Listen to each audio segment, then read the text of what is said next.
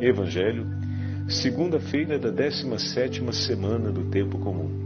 Hoje memória de São Joaquim e Santana, a voz de nosso Senhor Jesus Cristo. O Senhor esteja convosco, ele está no meio de nós. Proclamação do Evangelho de Jesus Cristo, segundo São Mateus. Glória a vós, Senhor. Naquele tempo, Jesus disse ainda à multidão a seguinte parábola: o reino dos céus pode comparar-se ao grão de mostarda que um homem tomou e semeou no seu campo. Sendo a menor de todas as sementes, depois de crescer, é a maior de todas as plantas da horta e torna-se árvore, de modo que as aves do céu vêm abrigar-se nos seus ramos. Disse-lhes ainda outra parábola. O reino dos céus pode comparar-se ao fermento que uma mulher toma e mistura em três medidas de farinha até ficar tudo levedado. Tudo isso disse Jesus em parábolas, e sem parábolas nada lhes dizia, a fim de se cumprir o que fora anunciado pelo profeta que disse: Abrirei a minha boca em parábolas, proclamarei verdades ocultas desde a criação do mundo. Palavra da salvação. Glória a vós, Senhor. Segunda-feira da 17ª semana do Tempo Comum, hoje, memória de Santana e São Joaquim, a voz de nosso Senhor Jesus Cristo. Em nome do Pai, do Filho e do Espírito Santo. Amém. Queridos irmãos e irmãs, hoje, com muita alegria, a Igreja em todo o mundo celebra os avós de nosso Senhor Jesus Cristo. Por isso podemos dizer que hoje é o dia dos avós. É uma memória cristã que remonta ao sexto século e ao décimo século como devoção mais intensa, mas, como bem sabemos, uma, do fruto se conhece a árvore. Como? Desde o primeiro momento, na tradição da Santa Igreja, não havia uma estima e admiração por aqueles que geraram a Virgem Maria. Vendo a bela filha de Sião o fruto bendito da vinha do Senhor, como não pensar a seus pais? E em nossas meditações temos visto, através do testemunho de tantos santos e santas, como a figura dos pais é decisiva para o caminho e a vida espiritual dos filhos, não apenas na primeira infância, ou seja, na educação de base a experiência religiosa, mas também no decurso da inteira vida. Que me digam os nossos interlocutores, aqueles que nos acompanham todo dia, o papel que os nossos pais e avós tiveram na nossa vida, nos chamando uma e outra vez para o caminho do Senhor. Eu tenho essa experiência em família. E tenho certeza que muitos dos senhores também têm essa experiência em família aquela mãe, aquele pai, aquele avô, aquela avó que não apenas nos ensinou a religião e nos ensinou a viver o Evangelho, mas que em muitos momentos da nossa vida sempre estava ali dizendo: Olha, lembra do teu Senhor, não esquece de rezar. Ou quando sabia que estávamos passando por uma, uma situação difícil, eram as primeiras a nos aconselhar, os primeiros a nos aconselhar a buscar Deus. E quantas outras vezes então não faziam de tudo para que chegasse até os nossos ouvidos aquela tão importante frase. Diz para ele que eu estou rezando por ele, diz para ela que eu estou rezando por ela. E aí, às vezes, aquele primo, aquela tia, aquele tio, chegava e dizia: Ó, oh, a avó pediu para dizer que ela está rezando por você. Ela não pôde vir, ela ficou sabendo do que está acontecendo e ela sabia que eu vim aqui para a gente conversar e ela disse para te falar isso. Ela está rezando por você. E quantas vezes essa não foi a palavra de acalento do nosso coração? Uma palavra que nos ajudou outra vez a retomar o ânimo, porque evocou lá do fundo do nosso coração e da nossa alma as memórias mais cândidas do tempo em que eles nos ensinaram o caminho até Deus, nos testemunharam a estrada que nos levava até o Senhor da vida. E agora, no momento em que sentíamos a vida escapar de nossas mãos por tantas razões, porque por conta dos problemas, a vida tinha nos deixado com um coração um tanto angustiado e disperso, eis que aquela palavra traz de volta a memória daquele tempo, a memória daquela entrega, a memória daquele amor que nos fez acreditar em Deus e que nos levou à nossa primeira experiência com o amor de Deus. Eu não tenho outra palavra para dizer para os nossos avós e avós que nos escutam que não seja muito obrigado por todo o carinho e por todo o coração devotamente aberto para amar aqueles que Deus entrega ao longo das gerações na família de cada um de vocês. Uma avó a gente nunca tem só uma. Isso é uma grande verdade. Porque quando o coração de uma mulher, o coração de um homem se torna avô, avó, ele se faz avô e avó por todos.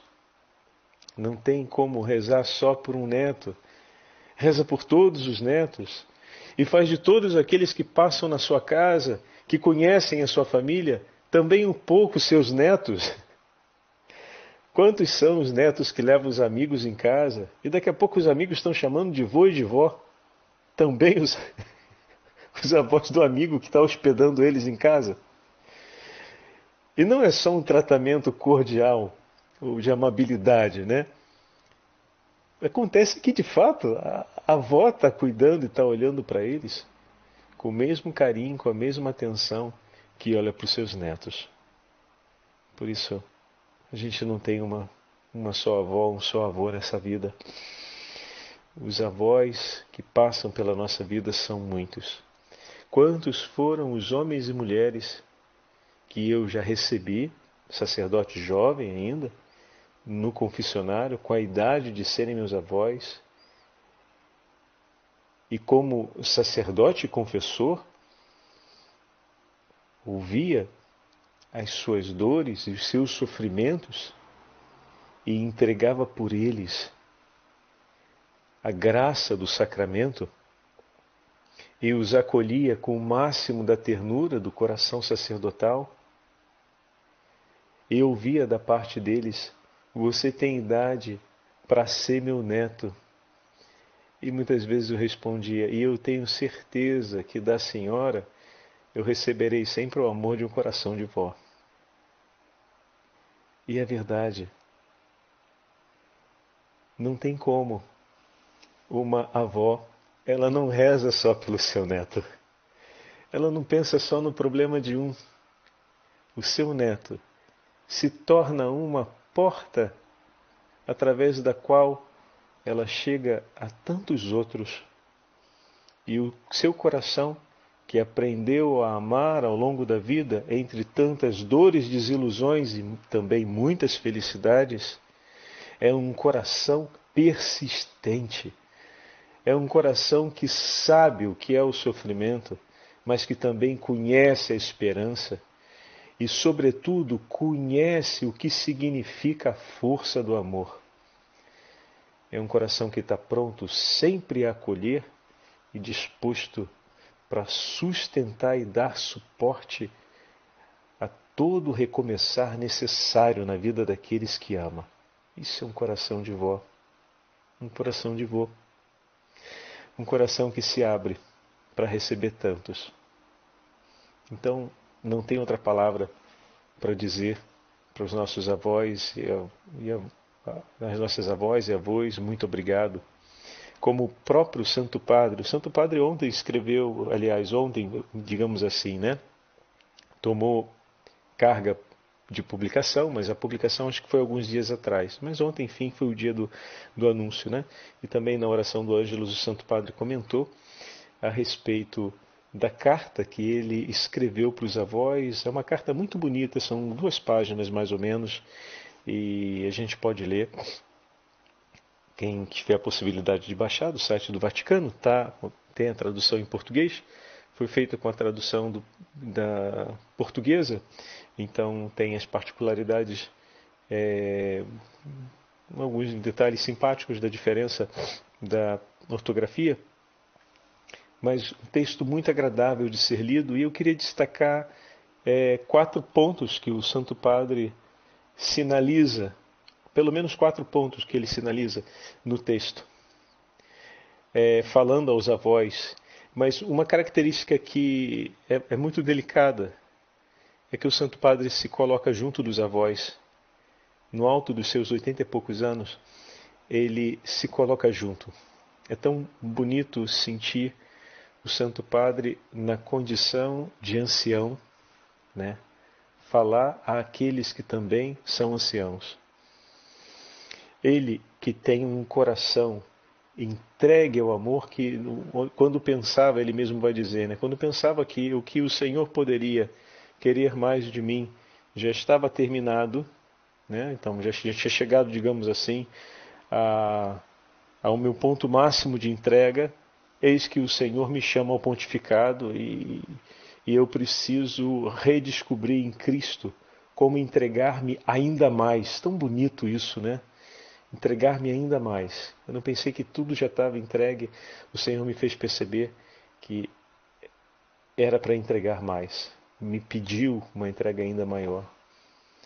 E ele fala, participa a sua experiência para dividir com o coração de cada um dos avós que estão enfrentando, dos anciãos que estão enfrentando esse tempo difícil da pandemia, não apenas a sua solidariedade, mas a sua esperança em Cristo.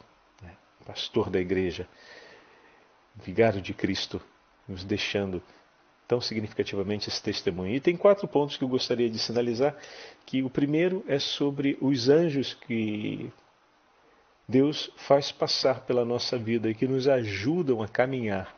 Vem para caminhar conosco. Quantos são aqueles homens e mulheres, aquelas pessoas que passam ao longo da nossa vida e nos ajudam a, a, a seguir no caminho? Né? Como anjo do Senhor, eles nos trazem sempre a palavra de Deus para que encontremos vida, esperança e coragem. Né? E durante a estrada, não apenas nos defende, mas nos protege e nos anima a caminhar. E aqui tem todas as referências, desde o anjo que não deixa Elias dormir e o acorda para que ele coma e siga e cumpra a palavra do Senhor, até o arcanjo Rafael, até o arcanjo que acompanha Tobias, e o arcanjo Gabriel que anuncia a Virgem Santíssima o mistério da encarnação. O outro ponto é salvaguardar as raízes da fé. E essa, na primeira parte desse meu comentário, eu já toquei nesse assunto. Né?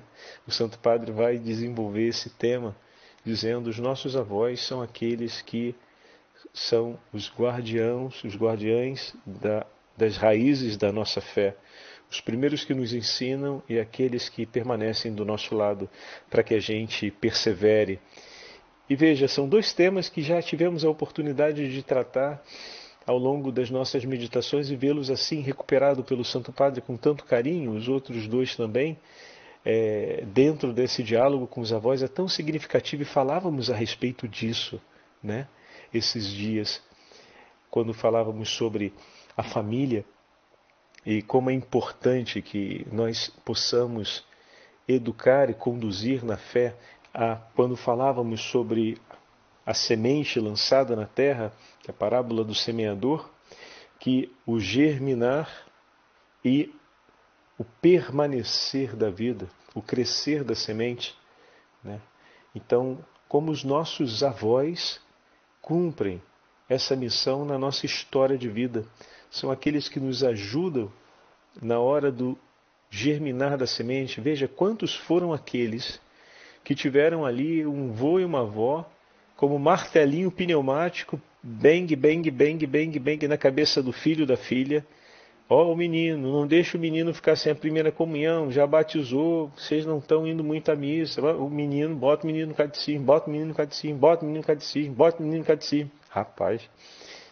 E, finalmente, a filha, o filho foi lá e colocou o menino no catecismo, colocou a menina no catecismo. E que maravilha e quantos depois foram coroinhas e seguiram e, e, continuaram e ajudaram nas pastorais, na pastoral da juventude, no movimento eucarístico jovem, é, talvez numa pastoral do Crisma, num grupo de ação missionária, enfim, em tantos lugares, na própria catequese infantil depois, em tantos lugares e de tantos modos, foi servindo a igreja e seguiram um caminho. E depois, quantos foram os pais que, vendo a perseverança de seus filhos, talvez não tão desejada pelo coração deles enquanto preocupação, né, como falávamos esses dias, enquanto meta, ou seja, ter como preocupação e meta da minha casa oferecer o alimento da vida eterna. Ontem vimos no evangelho de domingo que o Senhor oferece o alimento da alma. O Senhor anuncia a boa nova, anuncia a palavra de Deus, mas ao mesmo tempo também socorre as necessidades materiais daqueles que estão ali com fome e educa os discípulos a também viverem e terem a sensibilidade do seu coração não separando as duas realidades, mas, sobretudo, ensinando a eles o caminho da compaixão, o caminho do cuidado com o próximo, que tem todas aquelas passagens que ontem falávamos.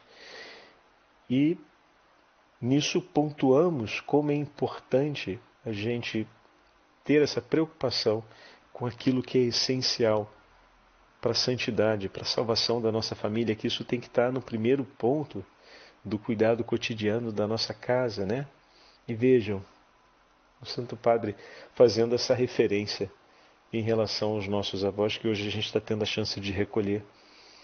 Aqueles que nos ajudam. E como eu dizia ainda há pouco no exemplo, talvez aquele neto, mais tarde, da sua perseverança, veio aquela passagem de conversão para aquela mãe que não tão convicta assim de que essa realidade religiosa mereceria ser uma relevância mereceria ter relevância e ser algo central na sua casa, mas por meio daquela avó acabou sendo para a vida do neto e através do testemunho do neto, aquela mãe, aquele pai foi alcançado. Fantástico. É Deus salvando uma casa. O Senhor não quer salvar um, quer salvar toda a família. E bendito seja Deus por isso. Bendito seja Deus.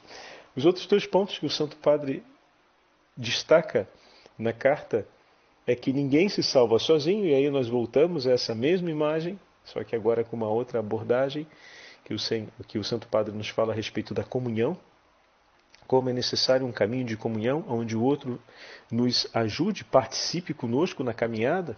Né? Também já partilhamos bastante em nossas meditações esse tema. E por último, o quarto tema que eu queria realçar, é, é destacar, é, Jesus é o nosso companheiro no tempo da solidão e o elo na distância física. Como é importante a gente ter presente essa verdade e aproveitar para fazer a nossa anamnese, a nossa memória reflexiva desse tempo né, de pandemia e percebermos também o quanto nós temos provado essa experiência.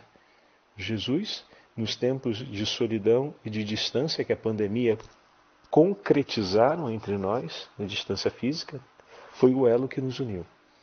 Através da oração, através da espiritualidade, nós conseguimos, na distância, consolidar tanta presença e consolidar também tantas passagens de crescimento. Isso não, não pode ser esquecido que esse tempo da pandemia tenha nos ajudado, esteja nos ajudando, sobretudo a compreender isso, que na distância física o que nos une, nos aproxima, é, como dizia ontem São Paulo na carta aos Efésios, que nós estamos unidos para o mesmo Espírito, no mesmo corpo místico que é a Igreja. Bendito seja Deus. Hoje, quando olhamos o Evangelho, eu vou dividir com vocês já já um texto do, do, do Cardeal Newman, do Santo Cardeal Newman, é, que vai falar, vai apresentar categoricamente a interpretação cristocêntrica da parábola de hoje, mas me permitam dizer, ao ler o texto e pensar na celebração do Dia dos Avós e pensar em Santana e São Joaquim, não tem como não ouvir e olhar para a imagem do grão de mostarda como a imagem da Virgem Maria. Sabemos, como vamos ver já já, que a referência é a Nosso Senhor, mas aquele grãozinho pequenino que cresceu e se tornou uma árvore tão grande e que estende seus ramos para abrigar os pássaros que buscam refúgio e proteção, me faz pensar sempre na imagem da Virgem Maria, que abre o seu manto para receber e proteger os seus filhos. Aqui, a igreja onde estou é, pertence historicamente, desde 1400, a uma confraria Confalone, o nome da confraria. E era uma confraria que se empenhava na libertação de escravos cristãos no, na região do norte da África.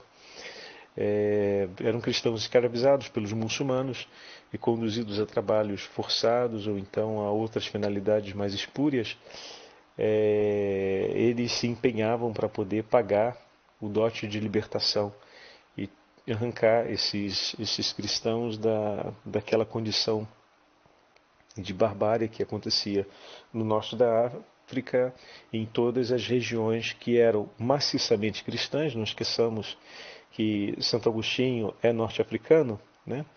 Então, boa parte do norte da África era significativamente cristão e com o avanço do, do Islã ou migraram ou foram mortos, mas uma grande parte foi escravizada e severamente escravizada. É, e essas confrarias, criadas entre 1300 e 1600, é, com muita intensidade, operavam em favor da libertação desses escravos. Nós temos aqui a imagem de Nossa Senhora e é muito bonita porque é a imagem da Virgem Maria com o manto aberto e com os seus filhos com as correntes quebradas, né? ah, ou com as correntes abertas e caídas pelo chão, buscando proteção sobre o manto da Virgem Santíssima. Primeira vez que eu vi, eu fiquei muito tocado vendo. Não conhecia a história da confraria, pensava na, na Virgem Santíssima que nos protege contra as insídias do, do demônio e que nos acompanha na, no caminho de libertação, que vem em nosso favor e nos tira né, da escravidão do demônio e nos entrega a seu Filho, nos conduz à libertação que vem de Cristo. Depois, quando entendi a história da confraria, fiquei ainda mais enamorado pelo quadro. E ao ouvir o Evangelho de hoje, pensava então nessa grande tela, uma das telas principais da igreja, é, num dos antigos altares laterais, e eu pensava nessa, nessa imagem da pequenina semente que é lançada e que cresce. A bendita e pequenina semente do Senhor que se torna a árvore mais bela acima dos cedros do Líbano, em beleza e esplendor, e que dela nasceu o fruto bendito para nossa salvação. Então, as duas parábolas de hoje se completam com a de ontem. A parábola do grão de mostarda, que é uma parábola tirada do universo da agricultura, e a parábola do fermento colocado na massa.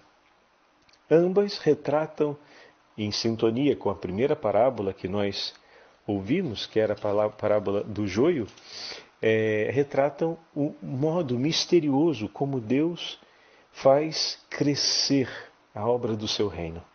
Como misteriosamente uma sementinha tão pequenininha e desprezível aos olhos dos homens se torna uma árvore tão exuberante. Como tão pouca quantidade de fermento é capaz de realizar uma obra tão significativa sobre uma porção de farinha, é, muito maior do que a quantidade do fermento que é colocado nela. E dessa forma Deus age de um modo misterioso, mas profundo, transformando tudo aquilo que se torna entregue a ele, como o caso da farinha, que o fermento é colocado dentro da farinha, então ela vai transformando a farinha, né? o fermento vai, ele vai transformando a farinha, ou como a semente que é colocada no seio da terra e a terra vai conduzindo aos poucos a transformação, nutrindo e acompanhando aquela semente que se desenvolve sempre a sua máxima exuberância e a sua máxima grandeza. O cardeal Newman, falando sobre é, esse texto, nos escreve assim: Cristo veio a este mundo para o submeter a si próprio, para o reivindicar como seu, para afirmar os seus direitos sobre ele como Senhor, para o libertar do domínio usurpador, usurpado pelo inimigo, para se manifestar a todos os homens, para se estabelecer nele. Cristo é o grão de mostarda, que se desenvolverá silenciosamente, acabando por cobrir a terra inteira com os seus galhos. Cristo é também o fermento que abre secretamente caminho na massa dos homens, dos sistemas de pensamento e das instituições, até que tudo fique levedado. Até então, o céu e a terra estavam separados. O projeto de graça de Cristo consiste em fazer de ambos um só mundo, tornando a terra paralela ao céu, ou unida ao céu. Ele estava neste mundo desde o começo, mas os homens adoraram outros deuses. Ele veio a este mundo na carne, mas o mundo não o conheceu. Veio ao que era seu, e os seus não o receberam, como nos escreve São João em seu prólogo do Evangelho mas ele veio para os levar a recebê-lo, a conhecê-lo e a adorá-lo. Veio para integrar este mundo em si, a fim de que, tal como ele próprio é luz, também este mundo seja pleno de luz e, por fim, seja luz. Quando veio, não tinha onde reclinar a cabeça, como nos escreve São Lucas, mas veio para constituir aqui um lugar para si mesmo. Para aqui constituir uma habitação. Para aqui encontrar morada. Veio transformar o mundo inteiro na sua morada de glória. Este mundo que estava cativo das potências do mal foi libertado e torna-se morada de Deus. Ele veio na noite, nasceu na noite, escura numa gruta. Foi aí que primeiro repousou a sua cabeça. Mas não o fez para aí permanecer para sempre. Não era sua intenção deixar-se ficar escondido nessa obscuridade. O seu objetivo era mudar o mundo. O universo tinha de ser renovado por ele.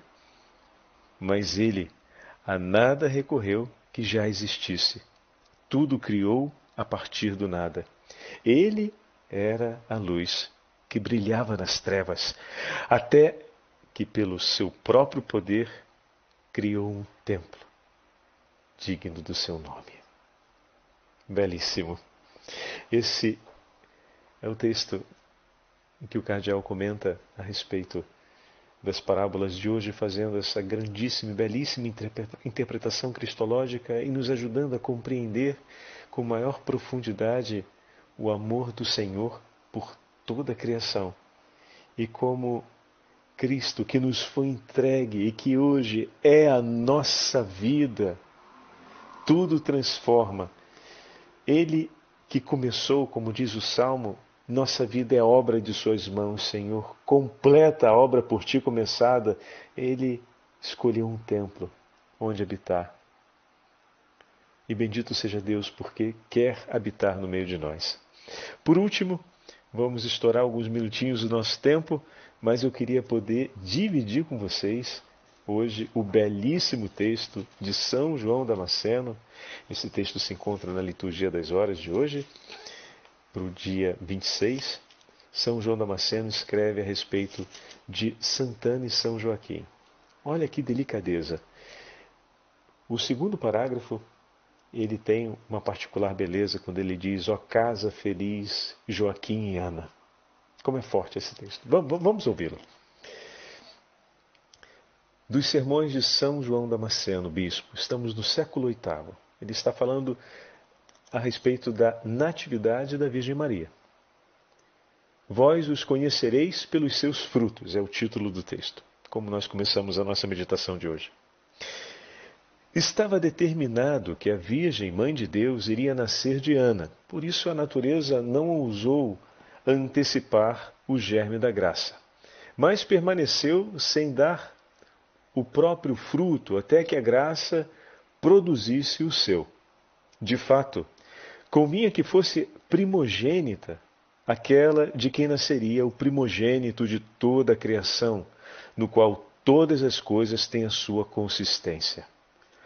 Ó casal feliz, Joaquim e Ana, a vós toda a criação se sente devedora, pois foi por vosso intermédio que a criatura ofereceu ao seu Criador o mais valioso de todos os dons, isto é, a Mãe Puríssima, a única que era digna do seu Criador. Alegra-te, Ana, estéril, que nunca foste mãe, exulta e regozija-te, tu que nunca deste a luz. Rejubila-te, Joaquim, porque de tua filha nasceu para nós um menino, foi-nos dado um filho. O nome que lhe foi dado é anjo do grande conselho, salvação do mundo inteiro, Deus forte, Emanuel.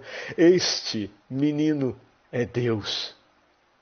Ó oh, casa feliz, Joaquim e Ana, sem qualquer mancha, sereis conhecidos pelo fruto de vossas entranhas, como disse o Senhor certa vez, vós os conhecereis pelos seus frutos. Estabelecestes o vosso modo de viver da maneira mais agradável a Deus e digno daquela que de vós nasceu. Na vossa casta e santa convivência educastes a pérola da virgindade, aquela que havia de ser virgem antes do parto, virgem no parto e continuaria virgem depois do parto, aquela que de maneira única conservaria sempre a virgindade, tanto em seu corpo quanto em seu coração. Ó castíssimo casal, Joaquim e Ana, conservando a castidade prescrita pela lei natural, alcançastes de Deus aquilo que supera a natureza. Gerastes para o mundo a mãe de Deus, que foi mãe sem a participação de homem algum. Levando ao longo de vossa existência uma vida santa e piedosa, gerastes uma filha que é superior aos anjos e agora é a rainha dos anjos.